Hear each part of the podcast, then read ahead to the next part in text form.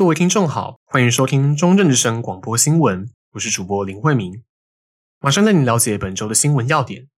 首先，第一则新闻：近期疫情趋缓，许多国内外艺人也开启巡演，同时也让票券黄牛十分猖獗。请听记者周家伟的报道。票券三阶段实名制提案遏止黄牛，疫情渐缓，停摆已久的演艺活动解封，多组国内外艺人开始举办演唱会。同时，黄牛也甚嚣尘上，甚至出现粉丝遭诈骗的案例。购票人小琪说：“抢完票，我就直接去社团上面看有没有人让票，找到一个是比我原本要抢的那个票区多两千块，我就加他赖，我也没有想太多，他给我账号我就汇过去。他汇过去之后就没有踪影，觉得怪怪的，就跑去警局报案。警察也老实说，就是那个是很难收到，这件事情就不了了之。”但现在无有效遏止黄牛的法律，因此公共政策网络参与平台出现购票、取票、入场三阶段票券实名制的提案，主诉求为推动购票、取票、入场三阶段实名制。票券需包含姓名在内的个人资料，民众取票入场时也进行身份认证，避免票券因没有记载票券持有人而被不当转卖。现提案附议人数已通过要求。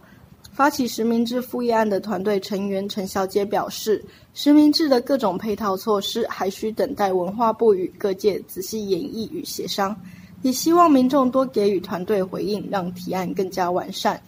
中正之声记者周家伟嘉义县报道。接下来第二则新闻带您关心嘉义县朴子市鸭母寮大排十一月底发生的废水排放问题，究竟已困扰居民许久的环境污染该如何解决，又该由谁解决？请听记者郑玉兴的报道。鸭母寮偷排废水，居民叫苦。嘉义县朴子市鸭母寮大排于十一月二十九日遭居民发现，再度漂浮成群死鱼。根据了解，过去除了死鱼，更常漂浮猪屎，恶臭环境让周围居民不适。上游畜牧场排放废水已经是多年的困扰，不仅气味不好，观感更是不佳。随多年来居民持续向环保局检举反映，当地里长表示并未看见改善。针对此次漂浮成群死鱼的原因，嘉义县环境保护局水污染防治科科长谢正哲表示，接获通报后有派员去稽查并采集水样，目前尚在检验中，需要等待两到三周才会得知结果。他进一步表示，有可能是日夜温差导致鱼群死亡。但也不排除是偷排废水的可能性。鸭母寮大排周边多是农田，农民会引大排和牛挑湾皮生态园区的水灌溉农田。农民反映，水质若是不好，也会影响到作物。不过，畜牧粪尿资源化有可能会是解方。谢正哲表示，鸭母寮大排上游的畜牧场有六到七成已经投入废水转换成浇灌水的工程。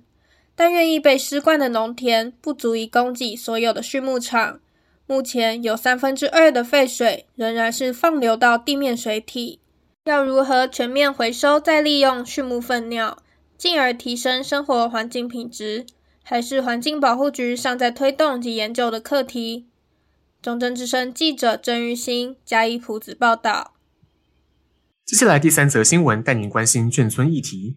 近日，嘉义市政府文化局规划将在原建国二村设立眷村生活文化馆，分别在十二月四日和十二月九日举办公听会，听取民众对于嘉义眷村生活文化馆的期望与想法。请听记者林波宇的报道。西嘉代眷嘉义眷村生活文化馆，近日嘉义市政府文化局规划将在建国二村的旧址上设立嘉义眷村生活文化馆，在十二月四号与十二月九号。在经国新城与嘉义市立博物馆举办公听会，分别针对原眷村居民与一般民众，听取他们对于嘉义眷村生活文化馆的想法与建议。针对目前嘉义眷村生活文化馆的展出内容，嘉义市政府文化局博物馆科科长邓以新说：“所以在展示上面，我们也不一定要限说说只是一个物件的静态展示啊，或许可以融入一些更多不同的感官。”感官的体验之类的，这样，那但是这个其实就是真的要靠我们那个规划设计团队来调试。因为目前还是初步规划的阶段，设计团队表示，详细的硬体规划都会和政府各部会再做讨论。未来规划在园区内举办的市集的形式和内容，也会做更多的发想。民众在公听会上提的意见，都会请设计团队再去进行讨论。明年一月，在嘉义市立博物馆，还有一场嘉义眷村生活文化馆的说明会。对眷村文化有兴趣或关心眷村议题的民众，也不妨报名参加。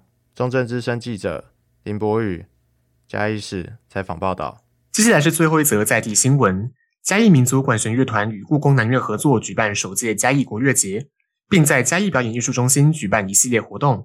请听记者蔡慕云的报道。丝竹之声响嘉义，跨界展演邀同乐。嘉义民族管弦乐团在二零二二年举办首届嘉义古乐节，与国立故宫博物院南部院区合作举办演出。现场前来观赏故宫南院无人机表演的观众，也因此认识嘉义古乐节。接着在嘉义县，接着在嘉义县表演艺术中心的演出，则规划了艺文工作坊、展览、市集及数场音乐会。从小朋友到长辈、乐迷到一般民众，都是嘉义国乐节的目标客群。嘉义民族管弦乐团秉持跨界理念，举办各式各样的展演活动。就是为了吸引到更多乐迷一起领赏。嘉义民族管弦乐团团长吕逸云说：“我可以很自豪的说，二零一八年以前，嘉义没有欣赏国乐的风气。那并不是说大家不听，而是没有节目让他们听。”吕逸云表示，嘉义民族管弦乐团将各大国乐节目、知名指挥带进嘉义，举办讲座、音乐会。而国乐节的成效也触及全台湾，让民众看见嘉义。目前，嘉义民族管弦乐团正将一系列的展演节目分别打造成不同品牌，希望能带领嘉义的国乐走向全台湾，再走向国际。中正之声记者蔡慕云，嘉义民雄报道。以上是本周的广播新闻，感谢您的收听，我是主播林慧明，我们下周同一时段再见。